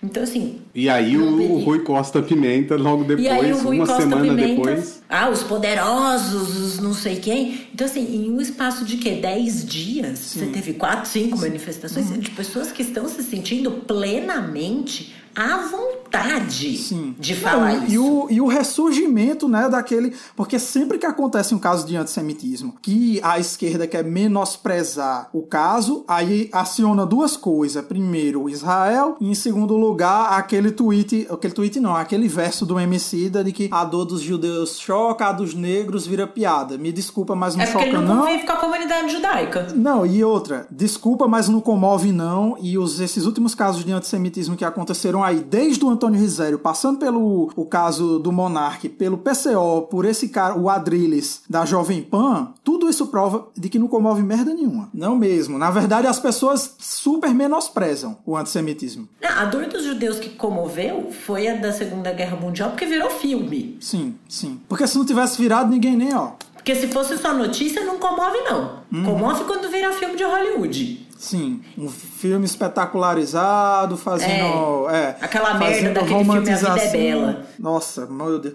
Não, e aquele, é aquele menino do pijama listrado, velho. Deus me livre. Aquele filme é horroroso de ruim, meu Deus, asqueroso de ruim. É, isso Mas, comove. Sim, é. E porque, assim, porque são filmes que vai ter o papel do branco salvador e tudo mais. Uhum. Enfim, toda essa questão. Que é aquela Exatamente. coisa, é, é de colocar o, o judeu como essa vítima passiva e o branco salvador dos oprimidos. Uhum. Mas é, é isso que vai justificar o discurso de uma civilização judaico-cristã. É. Sim, exatamente. é. Exatamente. Não, e aí sabe o que, o que eu penso agora? A gente fala isso, a gente tá tendo né, esse momento um pouco mais descontraído nessa conversa, e eu falei palavrão falando mal do filme e não sei o quê, o Gabriel também. Aí a gente é raivoso. Uhum. né? É. Aí a gente perdeu a mão. Tá perdendo a né? linha. Né? Ah, é, tá perdendo a. Nossa, aquela Ângela do Torá com fritas é uma grossa, fica exaltada. Nossa, se me conhecesse. Olha. É Porque assim, Ângela, é. eu, eu, eu sou. O Theo falou aí que ele tem esses dois judeus cindidos. Eu também tenho os meus que é o, o, lado de ser uma pessoa extremamente carinhosa e fofa e tudo, e tudo bem com as pessoas que eu amo, mas ao mesmo tempo com quem eu estou combatendo, eu sou extremamente grosso, assim, mas enfim. É... Mas é isso, assim, no momento em que você. Não, mas aqui a questão é: quando você se coloca incisivamente Sim. a respeito de uma coisa que te De forma fere, assertiva. De forma assertiva a respeito de algo que te fere, que fere a sua integridade, aí você tá sendo agressivo. Aí você tá não... sendo exaltada. Ai, não precisa Aí disso. tá sendo, nossa, mas não precisa se inflamar tanto. Ah, mas vocês, né? oh, meu Deus, tudo Eu tudo, vou me tudo é resguardar é de falar o palavrão que eu queria. Mas. Mas continuando.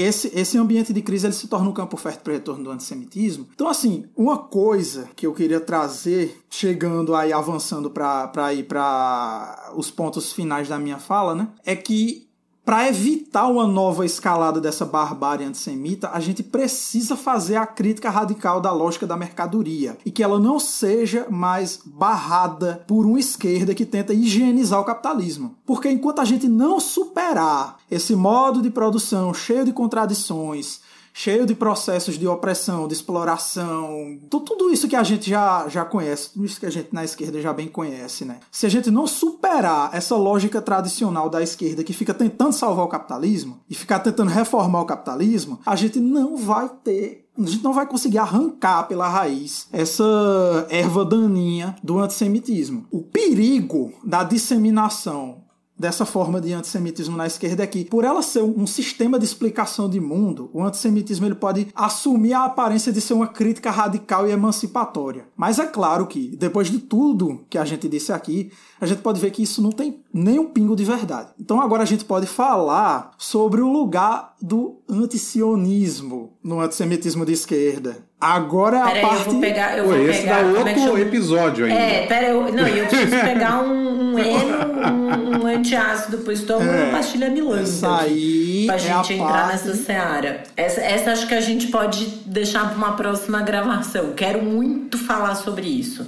Você estava falando dessa coisa de que quando a gente conseguir superar essa tentativa, essa relação que passa por uma tentativa de, de purificação do, do, ou reforma do capitalismo e tudo mais, que a gente consegue, a gente vai conseguir então arrancar pela raiz o antissemitismo. Aqui o meu lado historiador é um pouco descrente disso, já que as origens do antissemitismo estão bem anteriores à própria origem do capitalismo e eu ainda imagino que, apesar de que muito do antissemitismo moderno é enraizado nisso, então você perderia essa característica, eu acho que novas características iam acabar nascendo. Da mesma forma como lá atrás, se isso é fato histórico ou não, não cabe discutir aqui, mas como a gente falou, ou na verdade vai falar no episódio de Purim, como lá atrás na Pérsia era uma xenofobia, como lá atrás no Império Romano é um povo insubordinado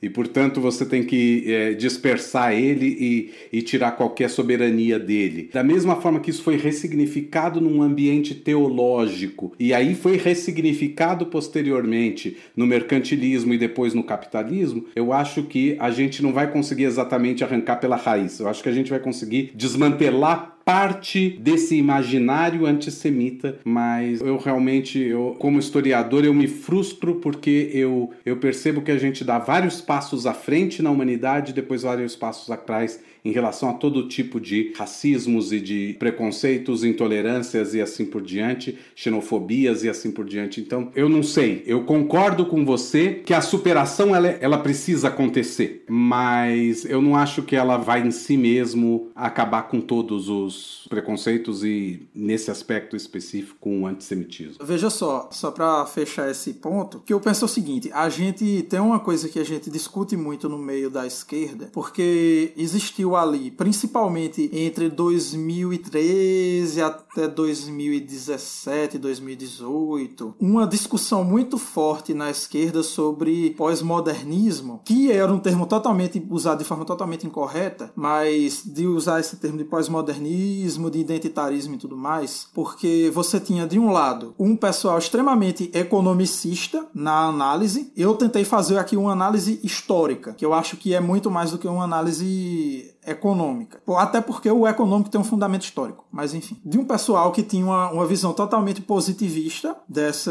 questão da superação do capitalismo, e aí eu quero me distanciar dessas pessoas aqui, que elas falam assim, tipo, ah, não, mas o racismo, a misoginia, a LGBTQIA fobia e tudo mais está relacionado ao capitalismo, então é só a gente lutar contra o capitalismo que acaba com ela. Eu não acredito nisso. Até porque se eu acreditasse nisso, eu não acharia que eu precisaria combater o antissemitismo dentro da esquerda. Porque eu sei que o fundamento dessas coisas, ele não está ligado só ao capitalismo. Aliás, o capitalismo não é a causa, ele articula essas formas de opressão. Né? Exato. Ele, ele, ele, ele não é ele legitima porque. É uma ferramenta. É, ele é uma ferramenta para a dominação capitalista. É, a misoginia é uma ferramenta para a dominação capitalista porque ele precisa de reprodução de força de trabalho, precisa do trabalho doméstico, precisa de ter uma parte do, do proletariado que recebe menos, e isso também entra na questão da opressão racista, porque aí você precisa ter um exército industrial de reserva. E aí entra na questão da LGBTQIA mais fobia, porque você precisa ter um patriarcalismo, uma ditadura da reprodução da força de trabalho, então você tem que atacar as pessoas que não são heteronormativas porque elas não reproduzem força de trabalho e tudo mais, blá blá blá blá. Mas óbvio que isso não nasce com o capitalismo. E eu não acho que, tipo assim, acontecendo a Revolução Socialista, amanhã isso vai acabar. Não. O que eu acho somente é que você tem relações de contradições e de antagonismos e aí eu acho que entre capitalistas e, e, trabalhadores são relações antagônicas. Entre pessoas brancas e pessoas negras são relações de contradição que são articuladas como relações antagônicas justamente pelas, enfim, pelas classes dominantes que têm interesse em estar tá produzindo fragmentação dentro da classe trabalhadora. Né? Isso, inclusive, é uma coisa que eu discuti, eu discuti com o João Miragaia no episódio sobre Israel e Palestina, que eu disse, cara, um grande empecilho para uma, uma solução em Israel e Palestina era essa coisa de tipo, porque a relação da contradição racial estava emperrando uma solidariedade entre a classe trabalhadora palestina e a classe trabalhadora judia. E aí, tipo assim, só para encerrar, gente, eu não acho que, ah, tendo socialismo amanhã, acaba o antissemitismo. Eu acho que, tirando esse fundamento material do antissemitismo moderno, a gente tem um respiro, vamos dizer assim, uma janela de oportunidade de conseguir avançar para além dessa relação fetichizada que é o antissemitismo. Porque, no, no fim das contas, é isso. O antissemitismo ele é um fetiche que está na modernidade muito ligado à mercadoria. Mas aí é isso. Agora, eu espero que a gente consiga fazer também um episódio bem legal sobre essa questão aí de antisionismo. Com certeza. Então, com isso, acho que a gente consegue encerrar por aqui o episódio de hoje do Doutorar com Fritas. Eu queria falar de duas indicações assim que me passaram. Uma me ocorreu inclusive durante a gravação, que é aquele filme Infiltrado na Clã, que é um policial negro que entra em contato com os dirigentes da Ku Klux Klan e quem finge ser esse policial negro quando precisam de fato mandar uma pessoa ali, né, é um judeu. Sim. Então é, é um filme. Nossa, tem aquela cena que o cara quase pedia para ele botar o pinto para fora para ver se ele era judeu, né? Sabe? O filme é muito bom. Se eu não me engano, tá na Netflix. Deus. Se eu não me engano, tá disponível é, na Netflix. É um filme excelente. Gabriel, uhum. você tem alguma indicação? Tenho sim. Algumas. Mas assim, é, especialmente eu quero indicar um filme que eu acho assim que ele ilustra lindamente de que forma foi que se manifestou esse antissemitismo de esquerda dentro da história do movimento comunista, que é um filme de um diretor que é comunista, diga-se de passagem, o Costa Gavras, tem um filme do Costa Gravas que se chama A Confissão, que ele retrata um momento pós Segunda Guerra Mundial em que aconteceu uma espécie de, como eu posso dizer, depuração ideológica dentro do Partido Comunista da Tchecoslováquia, em que foram é, alvos especialmente os judeus, que eram dirigentes do partido e que eles foram presos, interrogados, foram torturados, sofreram inclusive até lavagem cerebral para confessar tudo que eles foram acusados de terem feito, que foi de ter conspirado, né, com os Estados Unidos, com a Europa, blá blá blá, contra o partido. E é aquela coisa que eu estou dizendo, é uma coisa real. Isso não é uma história fictícia. Foi uma coisa real que aconteceu na Tchecoslováquia e eu queria muito que fizessem um filme sobre o caso dos médicos soviéticos, né? Que também foi outra teoria conspiratória que surgiu ali, né, de uns médicos judeus que foram perseguidos na União Soviética, que eles foram acusados de ter feito um complô para matar o Stalin. E e aí a gente, o que, que, eu posso dizer, né? Tem essa indicação do, da, da confissão e também indicar para o pessoal uma, alguns livros, né? Ah. Em, em, especial. Sim, diga. Não, eu ia falar, eu anotei dois que você falou, que foi a Economia Política Sim. do Antissemitismo do Robert Cruz e Kurtz e a grande Kurtz. transformação do Karl Polanyi. Tem alguns, alguns livros fundamentais para falar de antissemitismo moderno. Primeiro, a coleção do Leon Poliakov, que é História do Antissemitismo, vai, são vários livros, mas um livrinho pequeno, fininho, rapidinho você lê. O Leon Poliakov tem uma escrita muito boa. E também o livro dele, os livros dele, do antisionismo ao antissemitismo, e o livro A Causalidade Diabólica. Eu acho que das obras do Poliakov são fundamentais para quem quer estudar sobre isso. E o livro que saiu recentemente, no final de 2021, do Moshe Postone, que é Antissemitismo e Nacionalsocialismo, que tem esse ensaio, que dá título ao livro, e outros ensaios do Postone, da Hannah Arendt e do Zygmunt Bauman sobre o antissemitismo moderno. São indicações que eu dou aí para complementar a minha fala para vocês. Theo, você tem alguma? Eu, eu justamente indico nesse esteio todo da contextualização histórica do capitalismo, mas não só isso, mas na, nessa atribuição do papel de capitalista ao judeu no decorrer da história desde a Idade Média, eu recomendo aí o livro do Jacques Attali, que é Os Judeus, o Dinheiro e o Mundo. É um livro bem interessante. Uh, não é um livro teórico, não é um livro nesse sentido, mas é um livro que cobre bem como foi essa transição desse judeu do gueto na Europa para um judeu que, lembrando, um ou dois judeus que acabavam servindo como judeus da corte em vários reinos europeus. Inclusive, um dos livros dessa série do Poliakov se chama De Cristo aos Judeus da Corte. E a série Jaguar, eu, esqueci de indicar. A série Jaguar, que é sobre judeus sobreviventes do Holocausto que vão na Espanha caçar nazistas. Bem, bem legal. É, para não indicar sempre Bastardos Inglórios. É. também é ótimo. Mas eu indico esse também. Também é ótimo, é verdade. Bom, Gabriel, a gente queria te agradecer demais à disposição. Foi um prazer ter você aqui para bater essa, esse papo, deixar o convite já para a gente falar sobre a questão do antisionismo.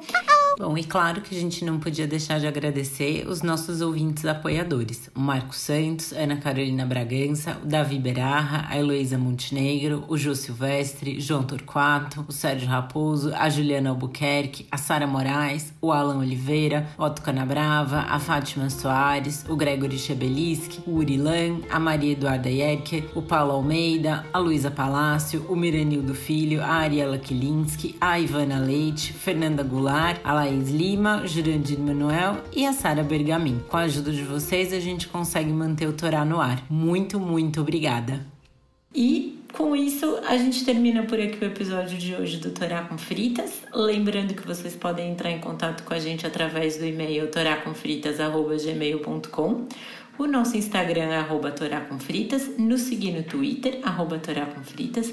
Para não perder nenhum episódio, é só assinar o nosso feed no seu tocador de podcasts preferido. E eu sou a Angela Goldstein, junto com o Theo Rods, idealizadora e apresentadora do Torá com Fritas. O Alu é o nosso editor de som e intérprete da nossa música de abertura. Para entrar em contato com ele, é só procurar no Instagram pelo arroba Alu sempre ou Alu Produ.